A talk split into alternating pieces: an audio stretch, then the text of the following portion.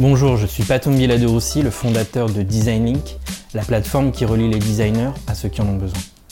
Aujourd'hui, je vous dis bienvenue dans Skills, le média où l'on parle des compétences du 21e siècle. Des compétences pour travailler, pour vivre, pour s'épanouir dans ce monde de mutation et de transition, de rupture et d'incertitude. Chez Skills, on s'intéresse à la diversité des formes de pensée. La pensée créative, la pensée critique, la pensée complexe, la capacité d'apprentissage permanent, la capacité de résilience et plein d'autres. Mais surtout, on en parle avec celles et ceux qui les pratiquent et les expérimentent sur le terrain au quotidien. Aujourd'hui, dans cet épisode, j'ai le plaisir d'accueillir Cathy Coton. Bonjour Cathy, comment tu vas? Ça va très bien et toi? Bah écoute, bienvenue dans Skills by Design Link. Euh, donc ici on parle des compétences du 21e siècle. Donc euh, compétences pour travailler, pour vivre, pour s'épanouir dans euh, ce fameux monde de mutation, de transition, euh, mais aussi de rupture et d'incertitude. Ouais, si. euh, ton domaine à toi, c'est l'industrie des matériaux. Donc, tu travailles chez Saint-Gobain, qui, je le rappelle, produit, transforme et distribue des matériaux, notamment donc, pour la construction et le bâtiment, ouais. mais aussi des matériaux innovants, notamment pour l'automobile ou la santé. Et toi, tu travailles spécifiquement dans un des huit centres R&D, donc Saint-Gobain Research. Oui. Euh, et tu as la responsabilité du design et de la user experience. Euh, du coup, euh, moi j'ai une, une, première question pour toi.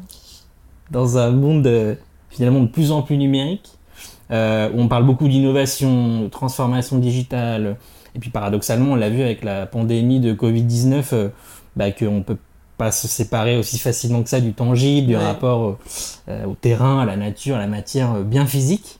Euh, bah, toi, c'est quoi un peu ta, ta vision justement euh, du, du rapport entre l'humain et, et la matière? Euh, alors c'est- marrant qu'on se pose cette question-là parce que c'était comme si on l'avait oublié. C'est comme si à un Ouais. moment le fait qu'on parle de digital enlevait un pan de ce qui ouais. avait existé avant. Donc moi les choses je les vois de manière assez simple. hein. Dans, le- dans le monde du bâtiment on est dans quelque chose de, de très bah, de très matériel euh, qui a une durée de vie très très longue. Hein. Un Ouais. bâtiment c'est pas quelque chose qu'on consomme comme ça. Donc euh, le, le, le, le rapport entre la matière euh, et l'humain, il est, euh, il est central Euh, parce que déjà le bâtiment c'est quand même le lieu euh, de refuge des humains. Mm. Voilà. Hein. C'est-à-dire qu'aujourd'hui on voit bien que quand on regarde euh, les, les, les gens qui peuvent être euh, dans les transhumances, dans la migration, etc. euh, le fait à un moment de ne plus avoir de toit fait qu'à un moment ça pose la question de son appartenance à un pays, à une société, à un groupe, à, à tout plein de choses. Donc le- le- il est toujours là le rapport, euh, le rapport au tangible et, et à la matière. Euh, je, trouve euh, aussi peut-être un peu facile de, de, de ramener le contexte de la pandémie pour Ouais. euh, réinterroger quelque chose. Je pense que je, je, je- moi, je, je suis pas convaincue que la, la pandémie ait changé quelque chose. Je pense qu'elle nous a remis sur la table des choses qu'on ne regardait plus ou qu'on ne voyait plus. Voilà.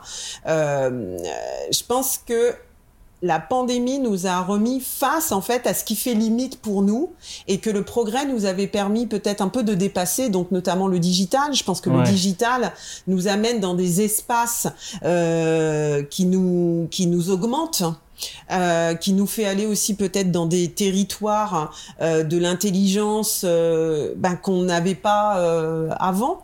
Euh, voilà, il nous ouvre des portes, mais par contre, il n'enferme pas pour autant derrière, je pense. Mm, mm, Donc le mm. tangible est toujours là. Moi, comme, comment je vois le rapport à la matière, c'est un- c'est un peu le, le- le- notre planète. Hein.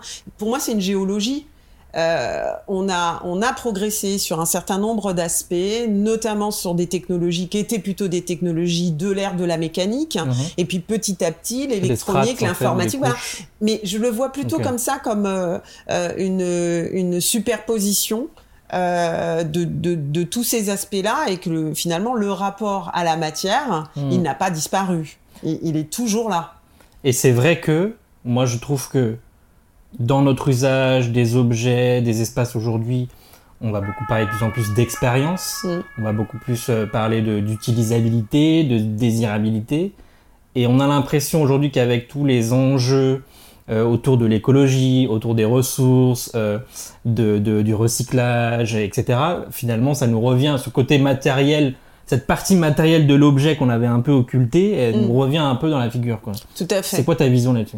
Ben, je, je pense que y a, pour moi, il y a deux, y a deux choses. C'est-à-dire que moi, l'expérience souvent euh, dans le monde du bâtiment, qui est un monde plutôt, euh, euh, on va dire.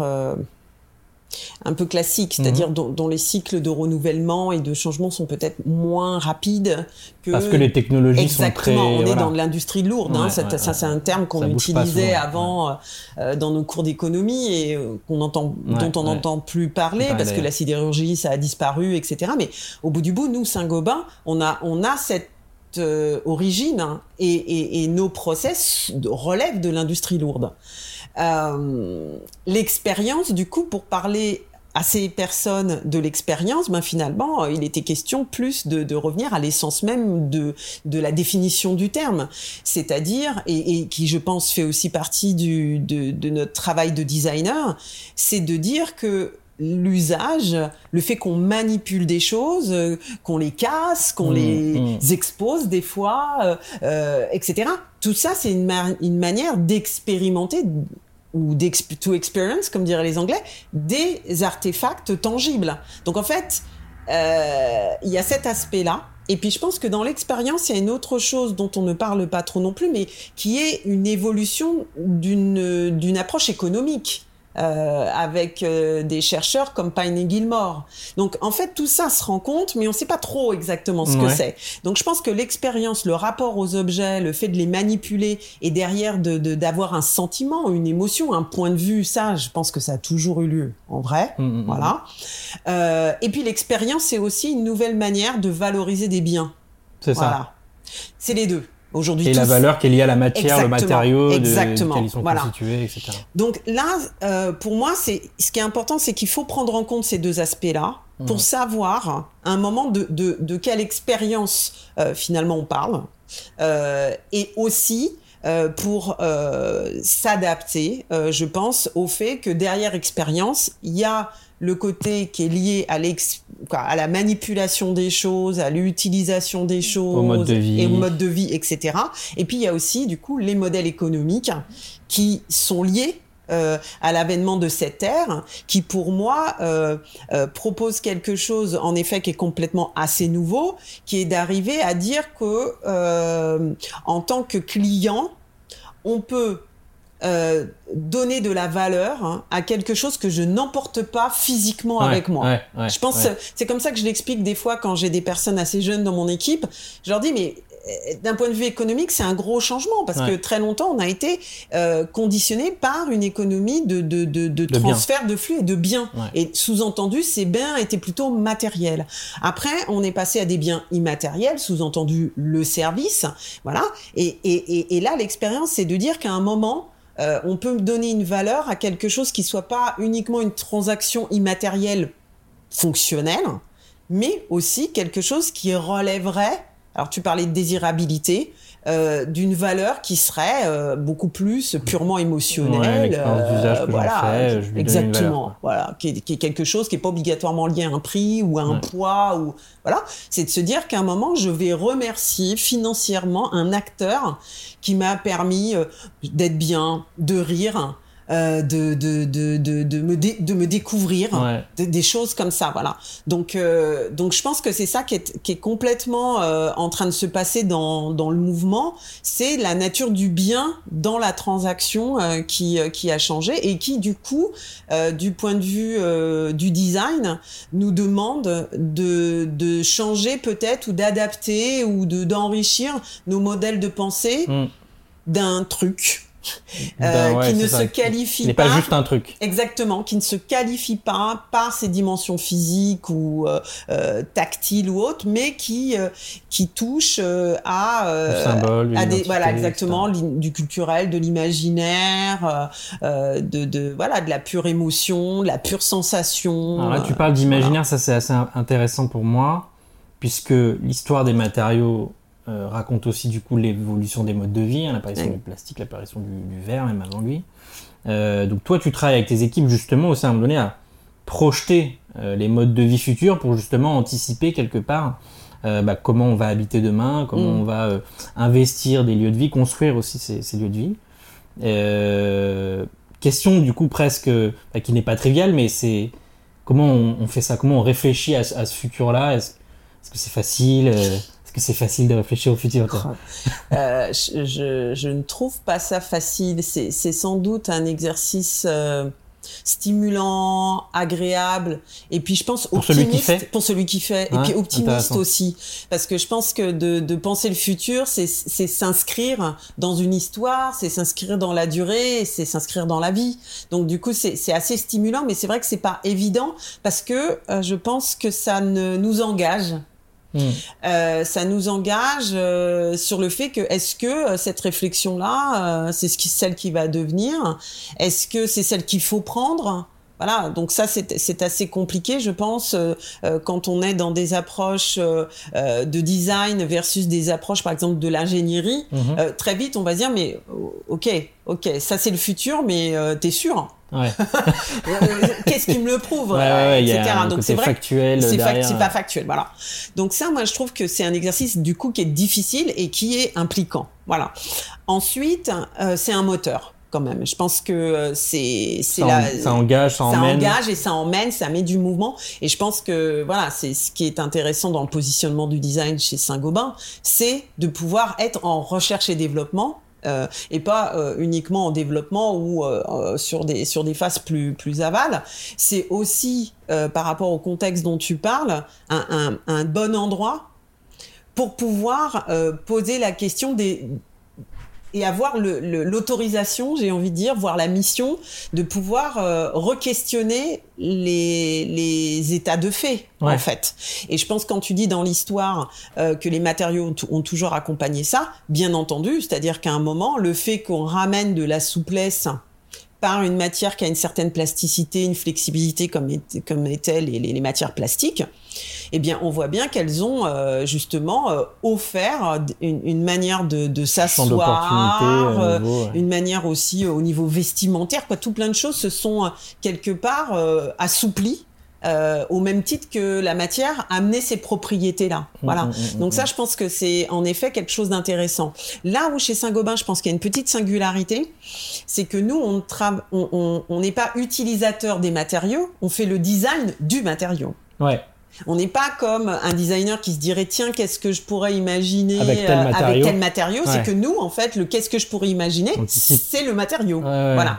Donc et là euh, je dirais que c'est pour ça que ça demande du coup de réfléchir et, de repenser, c'est que pour nous, il y a, euh, on va dire, euh, des acteurs, sans parler de la filière, mais euh, qui sont importants. C'est-à-dire que c'est à la fois l'humain, mais à la fois le bâtiment. Parce que celui qui est en train de changer avec nos matériaux, c'est le bâtiment. Et ce qui va changer pour l'occupant ou pour l'humain, c'est les modes d'habiter, c'est les modes de vie. Mais du coup, il va y avoir un double niveau. Pour nous, il y a deux sujets. Mmh, à chaque mmh, fois mmh. sur nos sujets, on a toujours deux sujets en fait. Parce que nos matériaux, quelque part, l'usager de nos matériaux, c'est le, bâtiment. Et après, indirectement, c'est l'architecte, c'est le bureau d'études, c'est les bâtisseurs, etc., etc. Les artisans. Exactement. Et donc, quand on pense le futur, euh, quand on est chez Saint-Gobain, on pense le futur presque du potentiel que la matière peut offrir. Donc, il y a ça. Donc c'est de penser les, capacités, euh, les comportements. Alors là, on est vraiment dans la science des matériaux, mhm. donc ça se pense avec euh, des ingénieurs euh, chimistes, des ingénieurs en mécanique, en thermique, en tout ce qu'on peut imaginer qui finit en hic. mais c'est aussi faire ce dialogue entre ces nouvelles capacités du matériau et en quoi ça peut venir aussi fonctionnaliser, voire augmenter euh, les capacités du bâtiment? Et en là, tant que, en tant que en tant qu'objet, euh, exactement, exactement. C'est comme ça que je, que je le représente pour arriver à, à, à, me, à me dire où est-ce que le design peut se loger dans un monde finalement qui est quand même un monde euh, de la science des matériaux. Et quand on se dit ça, là tout de suite, ça devient concret. Ça mm. devient concret. Euh, un bâtiment d'hier, c'était euh, quelque chose qui nous uniquement qui nous isolait euh, des, des, intempéries, de, du, de l'extérieur, des dangers. Hein. C'est là d'où ça vient. Ok. Là, quand tu parles du nouveau contexte, quels sont nos, nos nouveaux dangers? Quels sont les, les, les nouvelles, euh, les nouveaux facteurs externes qui euh, peuvent nous mettre nous en, en situation de fragilité? Et donc du coup, en quoi le bâtiment il peut accompagner ça? Et là, on voit s'ouvrir, je pense, euh, du coup Un beaucoup plus, territoire voilà, beaucoup gigantesque. plus clairement. Voilà. Ouais. Et ça, justement, c'est une question de geste, c'est-à-dire que donc chez Saint-Gobain Research, avec tes équipes, vous travaillez donc sur une échelle qui est plus seulement celle de, j'allais dire, euh, de, de, de l'individu, mais même du bâtiment, parce que derrière le bâtiment, il, il appelle la ville, il appelle le Mm. pays, il appelle la planète tout entière si on regarde les matériaux d'où d'où potentiellement ils, ils viennent. Mm. Donc ça veut dire que potentiellement il y a un impact qui est gigantesque. Oui. Comment on arrive à, à penser ça en fait? Sur des échelles aussi euh, bah, c'est pas des échelles humaines donc comment on arrive à se projeter Mm. dans ces dans un futur qui fait face à des échelles aussi complexes aussi intriquées? Alors là, là, c'est là où on se dit, euh, bien entendu, euh, faut pas se sentir seul. Ouais.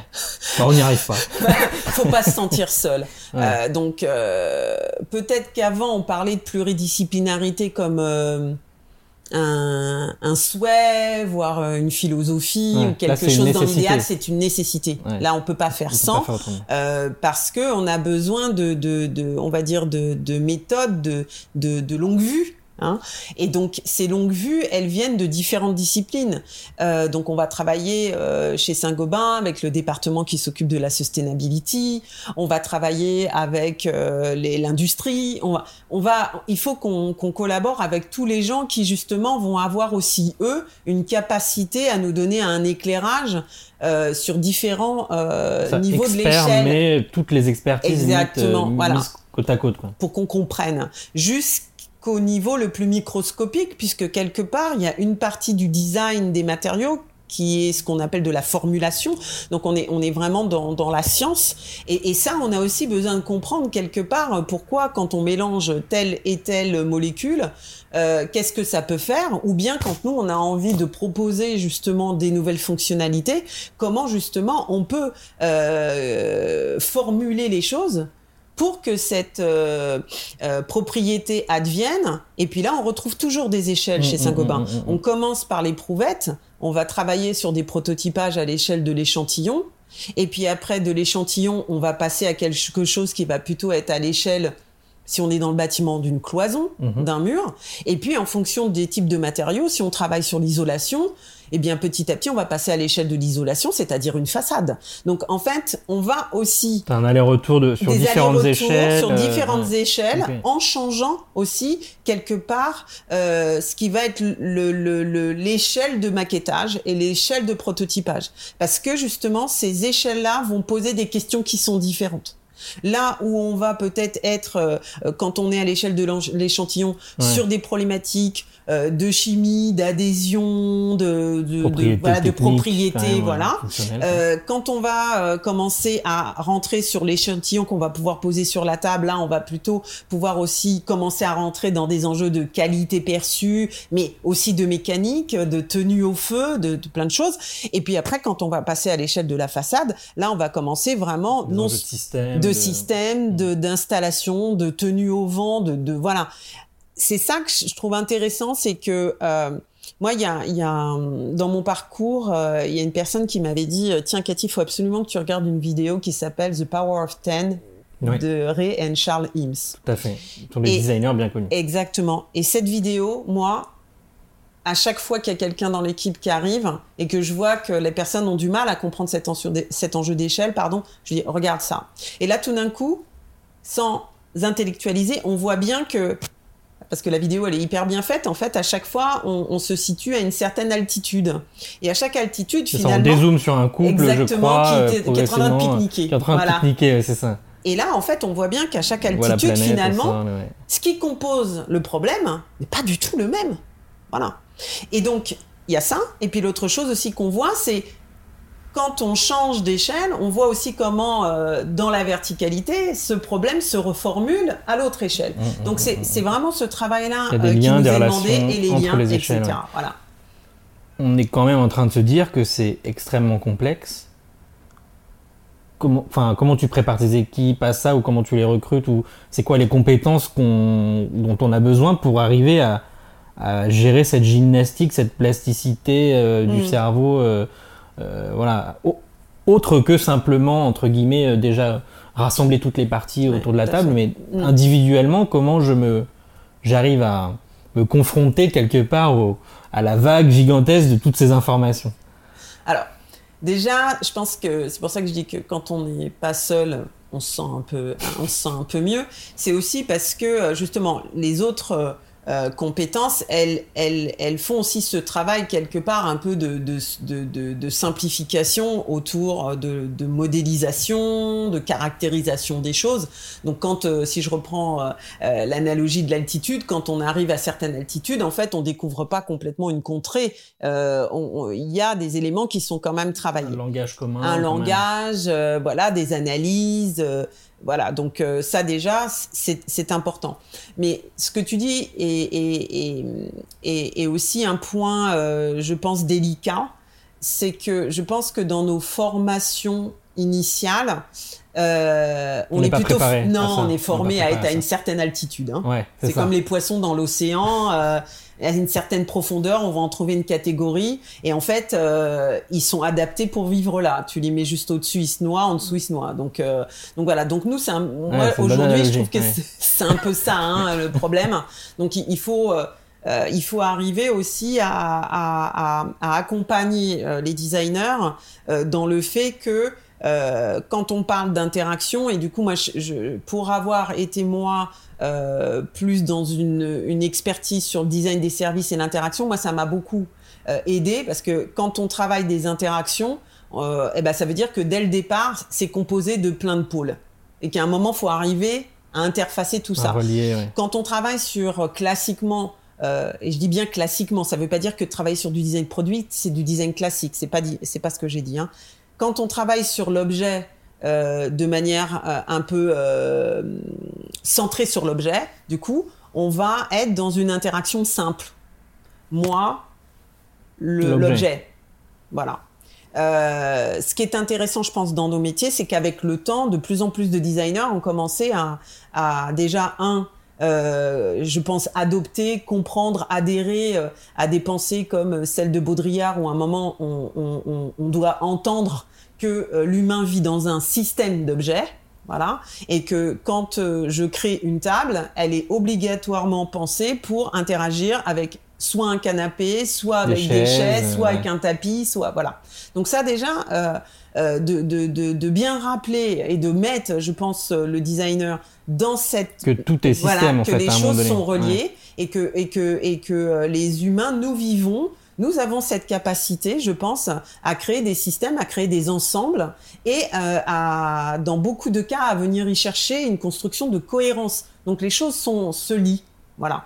Donc déjà ça, pour moi, c'est important. Euh, et donc ça, ça peut s'acquérir euh, parce qu'il y a des écrits là-dessus et que je pense que le designer de demain qui est capable d'être un peu plastique, ben, il faut qu'il ait lu autre chose que du design. Mmh, voilà. Mmh, mmh, Ou qu'il ait bien compris que le design, comme démarche intégratrice, il intègre des trucs et que si c'est pas intéressé au truc qu'il intègre, en fait le design tout seul il te manque toujours euh, quelque chose quoi. Voilà. Donc ça je pense que c'est vraiment important. Euh, L'autre chose, ça demande aujourd'hui euh, du coup aussi d'étendre un peu ses connaissances. On a souvent dit ces dernières années, le designer, sa capacité, c'est aussi le fait qu'il qu'il ait un peu un regard naïf sur les choses, qu'il soit pas expert des choses. Euh, la naïveté, non, en vrai. Non. Être généraliste, euh, oui, mais ça ne veut pas pour autant dire être naïf. Euh, c'est différent. Donc je pense qu'à un moment, il faut être curieux de ce que c'est qu'un modèle économique sans pourtant sans pour autant pardon, se dire qu'on va être celui qui est capable à lui tout seul de le bâtir. Mais par contre, de comprendre les dynamiques, de comprendre les concepts qui sont derrière, il faut s'y intéresser, il faut être curieux. Voilà. Et la curiosité, c'est à la fois être à l'écoute, mais aussi questionner. Euh, pas au sens de, de la critique, mais vraiment de questionner pour comprendre et creuser les choses. Donc ça, moi, je pense que c'est quelque chose qui est vraiment intéressant et c'est ce que je mets derrière ton mot de plasticité. Mm, mm, mm, c'est pas obligatoirement de faire euh, les montagnes russes en se disant hop hop hop, c'est hyper haut, c'est hyper focus, etc. Mais c'est d'avoir cette euh, cette oui cette capacité à passer euh, euh, d'un contexte à un autre, et puis d'avoir ce souci de vouloir et s'y intéresser réellement, et, intéresser réellement, et d'avoir le euh, souci de voir qu'est-ce qui les relie. Voilà.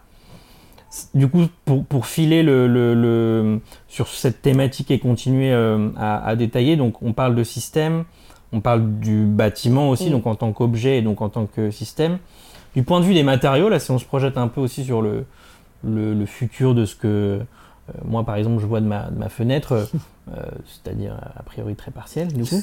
Euh, mais j'ai l'impression qu'on va passer d'une matière inanimée à une matière de plus en plus animée, parce que euh, on intègre de la technologie, par exemple, dans les matériaux, mais aussi parce que petit à petit, euh, on intègre, on réintègre sinon du vivant, la- Mm. vraiment de la matière vivante. Pour toi, j'imagine que à l'échelle de Saint-Gobain, ça veut par exemple dire, on passe de, si je fais une grande caricature, de la chimie à la biologie. Mm. Alors du coup, en termes de paradigme conceptuel et de modèle, je pense que ça casse tout. Donc, comment on se prépare du coup, pareil, euh, à, à ce genre de saut, si jamais ce genre de saut est effectivement euh, amené à arriver Alors, j'ai envie de dire, bon, chez Vous virez tous les chimistes, vous prenez des non, biologistes non, mais il y a, il y a déjà euh, des, y a déjà des microbiologistes euh, dans le centre de R&D, euh, géologues. Donc en fait, euh, j'ai beaucoup parlé des chimistes, mais en Ouais, fait, ouais, la palette euh, des intervenants au niveau scientifique est très très large euh, à Saint-Gobain Recherche Paris. Donc euh, je pense que euh, on s'y prépare euh, depuis longtemps. Euh, aussi parce que la R&D du groupe Saint-Gobain, elle a comme rôle quelque part aussi d'anticiper les compétences et les savoirs qui vont être nécessaires sur toute la chaîne, sur toute la filière. voilà, et pour la durabilité du groupe. hein. Mm, Donc, mm, euh, mm. du coup, on a ces compétences qui sont déjà là. Après, tu poses, euh, je pense, euh, une question qui est intéressante et, euh, et, euh, et moi, je vois beaucoup de choses euh, positives dans cette logique-là. C'est que euh, le design aujourd'hui euh, se structure de plus en plus en recherche. Et ce que je vois que la recherche Au produit, sens de recherche même académique. de Exactement, vraiment, voilà. Ouais. et ce que je vois comme point vraiment euh, porteur et performant, c'est que les designers qui empruntent euh, le chemin de la recherche, en fait, euh, finalement, s'octroient trois ans pour commencer à faire ces hybridations, comprendre les modèles, etc. Parce qu'ils vont les convoquer dans leur réflexion et ils deviennent après, je pense, des professionnels qui vont être importants pour, pour faire ces interfaces et être capables euh, justement de, de, de ramener les concepts biologiques à un designer euh, qui aurait été formé au design produit. Donc pour moi, c'est important. Quoi. Moi, tel que je le vois les choses et comment est, est constituée l'équipe aujourd'hui, elle est constituée à la fois de designers, qui soient produits euh, ou euh, de services UX, hein, mais aussi de designers qui sont chercheurs. Et quand je dis chercheurs, euh, c'est au sens d'avoir un doctorat, hein, Mmh, mmh, mmh, mmh. c'est-à-dire d'avoir étudié euh, le, le, le- la recherche, euh, Avec la, rigueur démarche, avec la rigueur, que etc. ça demande, ouais. Et, et d'avoir eu ce temps, parce que je pense que pour pouvoir euh, Creuser à fond creuser. Ouais. Et, et, et, et comprendre justement, ne serait-ce que la, la, la, la biologie, Mm, mm. euh, ça se fait pas en, en, en deux lectures. Voilà, on peut comprendre les, les grands thèmes, mais après, pour être capable de, de le réinjecter dans sa propre démarche, ça demande un petit peu de temps d'expérimentation, etc. Et du coup, je trouve que le- la recherche, c'est un, un formidable terrain, justement, pour pouvoir euh, euh, développer, je pense, des connaissances et des compétences nouvelles du design. Euh, en, les, en les créant, hein. moi c'est ce que je vois euh, de la C'est faire la personne qui R&D du design aussi. Exactement, voilà. Et ça, je pense que ça, c'est quelque chose qui va vraiment accélérer nos métiers. Et, euh, et, euh, et voilà, aujourd'hui, on croise de plus en plus de designers qui sont intéressés. Tu parlais de la biologie, donc du biomimétisme. Euh, et donc, on voit bien que quand les choses se sont bien rencontrées, ça, ça produit des pensées qui sont vraiment et des réflexions qui, qui, qui dépassent juste la bio-inspiration, ça va beaucoup, ça va beaucoup plus loin. Et ça, du coup, c'est pour moi, c'est là où euh, euh, nos, nos, nos métiers, alors pas là au sens de la Mm, biologie, mm. mais cette manière à un moment de se saisir euh, des, des, des autres aspects, mais se saisir par le design. Euh, ça, je pense qu'aujourd'hui, ça recrée des compétences et, ce Et que des connaissances dis, et des nouvelles, connaissances C'est ce que tu dis, c'est de la R&D du design. Et donc quand tu dis aller plus loin que la bio-inspiration, parce qu'effectivement le biomimétisme aujourd'hui, donc on voit un certain nombre d'exemples très très factuels, pareil sur des, des têtes de des têtes de train ou des Mm. voilà qui vont reprendre certains animaux, etc. Euh, mais effectivement, si on, on, on se dit c'est quoi designer ou concevoir de manière générale un truc qui est vivant, un Mm. organisme vivant avec cette forme de d'évolutivité, de versatilité, de réversibilité, de c'est un peu ce que tu disais tout à l'heure, c'est on n'est plus sur je fais juste une table mais il y a le système table, mais là la table elle, en plus elle bouge tout le temps. Oui, quoi. elle a quelque chose à dire aussi. Et qu'est-ce que comment enfin comment on fait ça? Alors moi moi nous aujourd'hui on, on, reste encore euh, une industrie euh, de, de matériaux euh, qui sont aux propriétés plutôt Stable, pré, ouais. stables et prédéfinies. Euh, on commence euh, À réfléchir, à réfléchir et on voit bon, le premier niveau le plus simple c'est la, la végétalisation etc. Euh, il y a plusieurs niveaux donc nous on, tra- on travaille sur ces sujets-là. Il y a plusieurs niveaux. Il y a la capacité de faire de nos matériaux des terreaux quelque part. Voilà. Donc ça veut dire que le matériau, il doit répondre euh, toujours.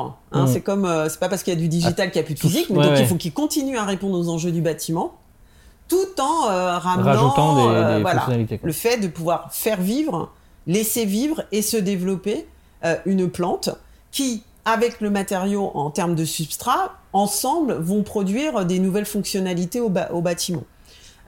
Donc ça, c'est vraiment les, les premières réflexions. Et puis après, en termes de design, ce qui va nous intéresser aussi, c'est comment aussi les occupants vont cohabiter euh, avec euh, Ouais. avec ces matériaux-là. Parce que qui dit matériaux qui commencent à devenir euh, un peu vivants, un peu interactifs, etc. Bah, ça redit interaction là où avant il y en avait pas. Aujourd'hui, en effet, tu disais tu ouvres ta fenêtre, bah tu parles. Alors peut-être que tu parles à ta fenêtre, je sais pas. Euh, aujourd'hui, euh, aujourd'hui, euh, il n'y a pas d'interface pour parler vraiment à ta fenêtre. Euh, tu n'interagis que dans des interactions assez basiques, ouvertes, fermées, occultées, voilà, Ouais. et que tu décides au moment où toi tu, tu le souhaites.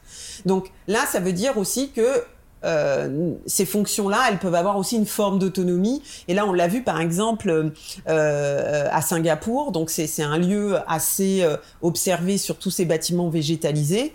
Et puis on a vu des conflits arriver euh, entre les occupants et ces façades végétalisées parce que les occupants ne supportaient pas de devoir euh, cohabiter avec des insectes. Ouais, Donc de cohabiter exemple. avec le vivant. C'est-à-dire que les gens se disent ah oui ok j'ai des plantes Ouais. mais non ce qu'on ramène c'est un, un, écosystème, euh, voilà. vivant. ouais. Et donc les gens ont quitté les logements.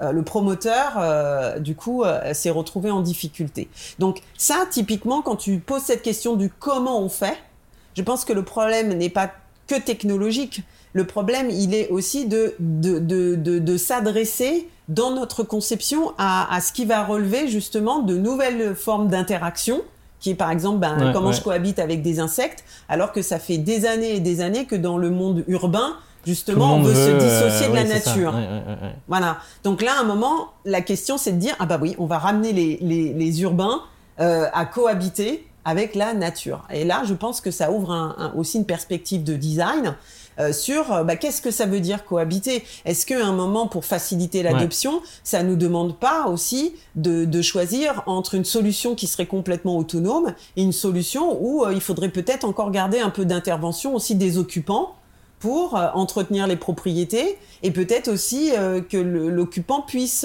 voir concrètement euh, quel est le fruit Ouais, Il y a une de co- ces nouvelles ouais, il y a une propriétés. co-construction Voilà. avec le, presque les, les parties prenantes euh, Voilà, presque finales aussi à un moment donné tout à fait. qui ont leur mot à dire quelque part sur euh, Voilà.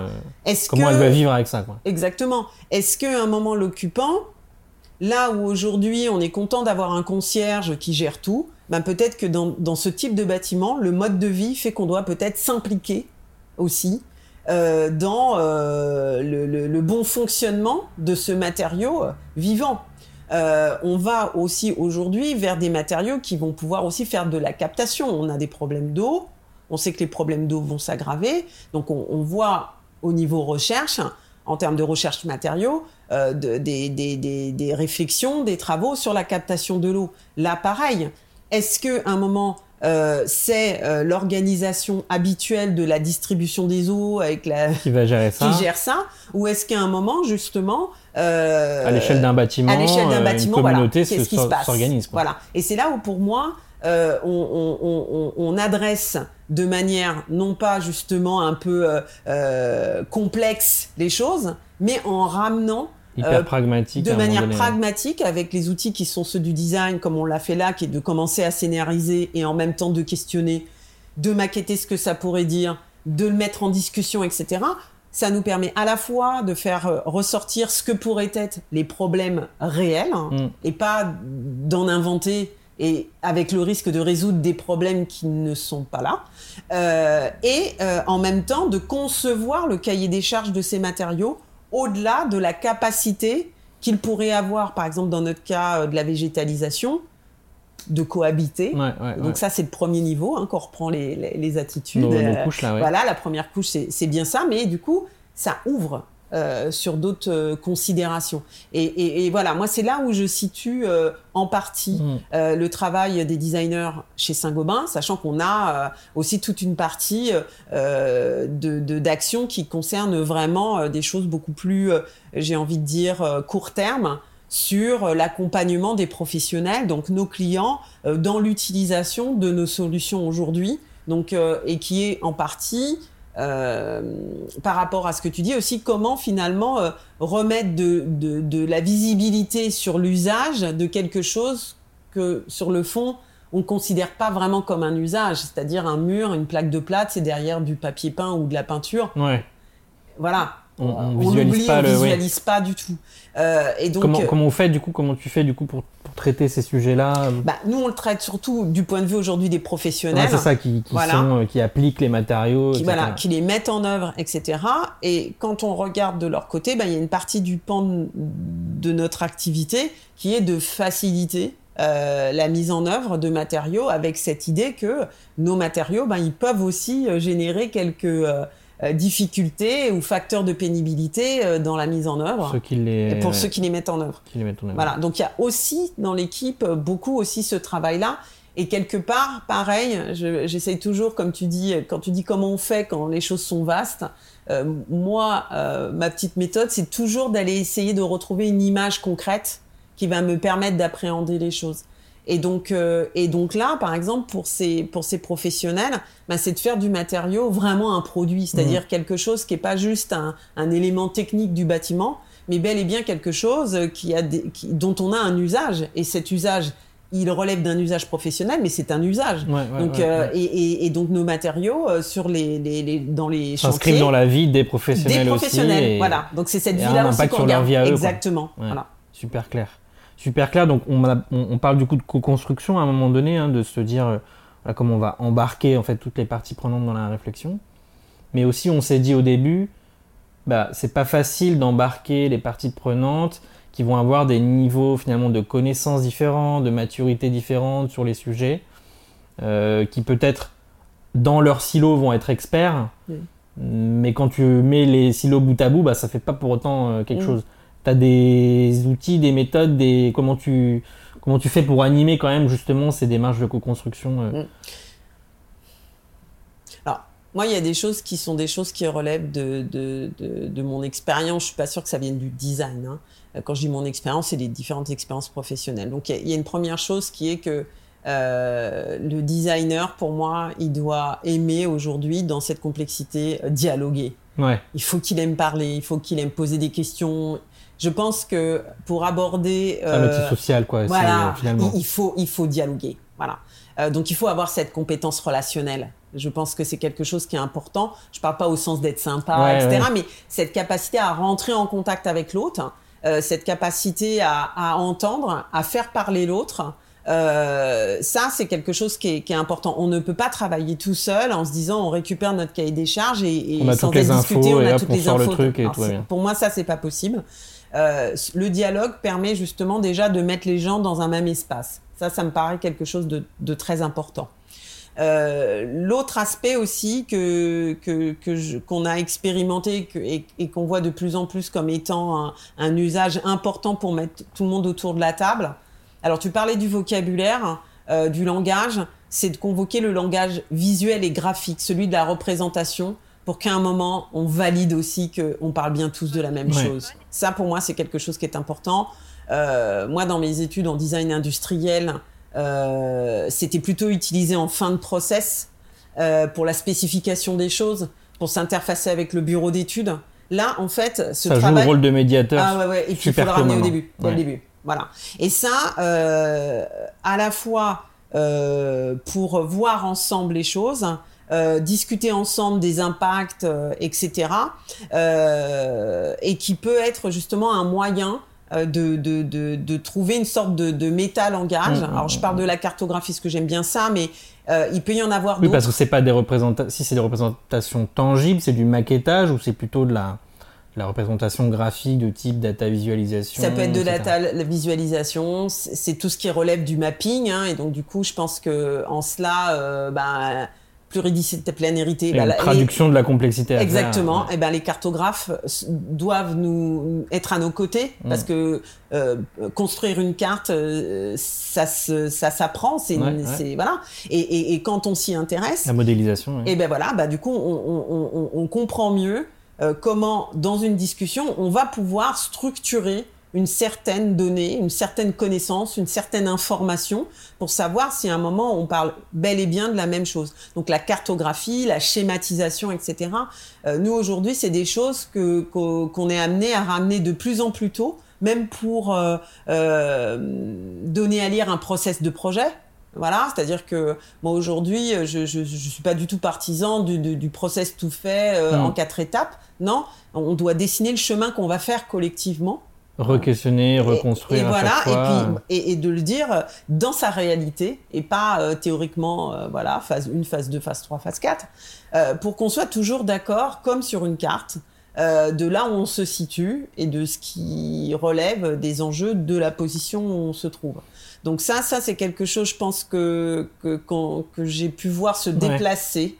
dans, dans, dans la pratique et tu parlais du maquettage pour moi c'est pareil c'est-à-dire que le maquettage dans un process de design industriel classique et finalement un objet qui nous servait nous, à nous en tant que concepteurs pour affiner, pour avancer dans la avancer réflexion, dans la réflexion et dans notre conception. Et aujourd'hui, on voit que on peut maqueter d'autres choses que la réponse qu'on essaye de produire, mais aussi de maqueter un état euh, euh, d'une réflexion ou d'un problème ou de, de, de, ce qui à un moment euh, a besoin d'être discuté. Voilà, exactement.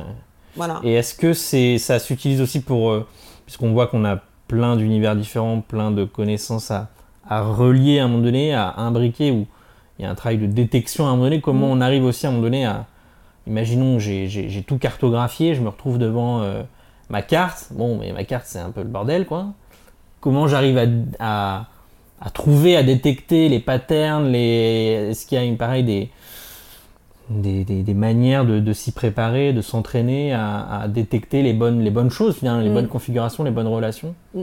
Alors là, là c'est pareil, hein, c'est toujours pareil, hein, on n'est pas seul. Euh, quand on travaille dans l'entreprise, hein, euh, on a quand même euh, des référents euh, qui vont être une stratégie, qui vont être la réalité d'un process industriel. Euh, on a des choses euh, mm. auxquelles euh, on peut se raccrocher. Je pense qu'il faut aussi un peu enlever cette idée que partir à l'inconnu, hein, c'est une totale inconnue. Je pense qu'il faut aussi dans on jamais de la feuille blanche. On parle jamais de la feuille blanche en fait. Tout à fait. Je pense que dans ce travail d'inconnu, il y a aussi un travail de ramener dans un champ de vision des éléments et euh, de les mettre en discussion avec les autres pour savoir est-ce qu'ils doivent rester dans notre champ de vision ou est-ce qu'ils peuvent être à l'extérieur. Hmm. Et ce qui me semble être nouveau, c'est un peu aussi ce choix de ce que l'on euh, on, définit collectivement dans un projet euh, et qui doit être dans ce, dans ce champ-là. Et ça, ça requestionne, ça redéfinit ce que moi j'appelle des cadres de conception. Voilà. Et ça, ces cadres de conception, pour moi, ils sont importants dans le projet. C'est-à-dire que quand on fait du design produit, euh, et je renvoie un peu au début de ma formation, c'est que mon cadre, il induisait que ma réponse soit un produit. Voilà.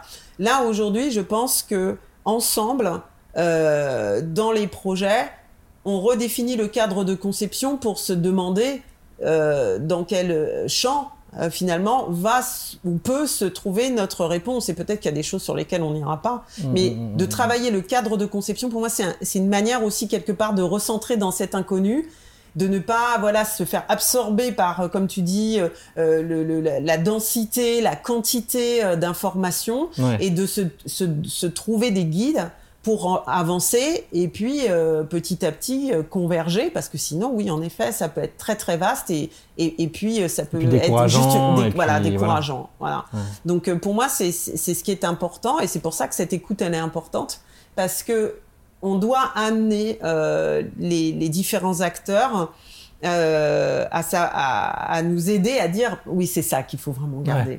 Et pas par principe parce que je suis l'expert et que j'en ai déduit que ok, toi, tu as compris ça aujourd'hui, mais comme on va mettre les choses un peu à plat, dis-moi plutôt de tout ce que tu as fait, qu'est-ce que toi tu retiens mmh, mmh, mmh, qu'est-ce, qui est euh, aujourd'hui euh, soit facilitant, soit euh, un impondérable, etc. Donc c'est, aussi ce genre de discussion et ça, ça permet aussi des fois de faire des cartes différentes. Et moi, ce que j'aime avec la carte, c'est de se dire qu'à un moment, ça, ça peut être mis devant nos yeux. Ouais. Il y, a, un vrai travail de conviction aussi, j'imagine avec des équipes, vous êtes finalement une forme de fonction pivot mm. aussi entre euh, bah, la R&D, euh, le marketing, euh, les métiers, après aussi sur le, sur le terrain. Et donc j'imagine que ce côté faire des ponts mm. aussi entre les différentes... comment, comment justement, enfin, qu'est-ce que tu retiens en termes de, je vais dire, de, facteurs clés de succès, mais ou de risques aussi, pour justement arriver à bâtir quelque part ces fameux ces fameux ponts qui permettent de se dire ok on, on est, on est d'accord pour travailler ensemble sur ce sujet-là, on est d'accord sur le fait que on a détecté euh, ce, ce truc-là qui nous semble intéressant. Est-ce que tu as d'autres pareils moyens d'arriver de, d'arriver à tisser voilà, cette relation qui permet de se dire en fait finalement on a, on a un projet commun et on est tous orientés à un moment donné vers le même objectif quoi. Mm. Alors peut-être que ça peut paraître un peu trivial et pas très nouveau, mais nous aujourd'hui, moi je pense que dans, dans l'étape dans laquelle on se situe, il y a un gros enjeu sur euh, la question de la capitalisation des connaissances.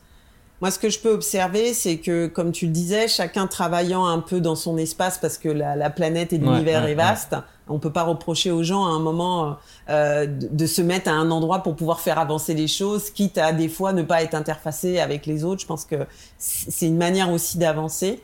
Euh, mais par contre, si on, on, on, accepte le fait que c'est pas si simple que ça de tout décloisonner, en fait, il y a quand même quelque chose, je pense, qui peut nous aider, c'est la, capital, la capitalisation des connaissances. Mmh. Et comment, à un moment, on est capable de reconvoquer ces connaissances pour pouvoir articuler des choses qui se font dans des endroits qui sont différents.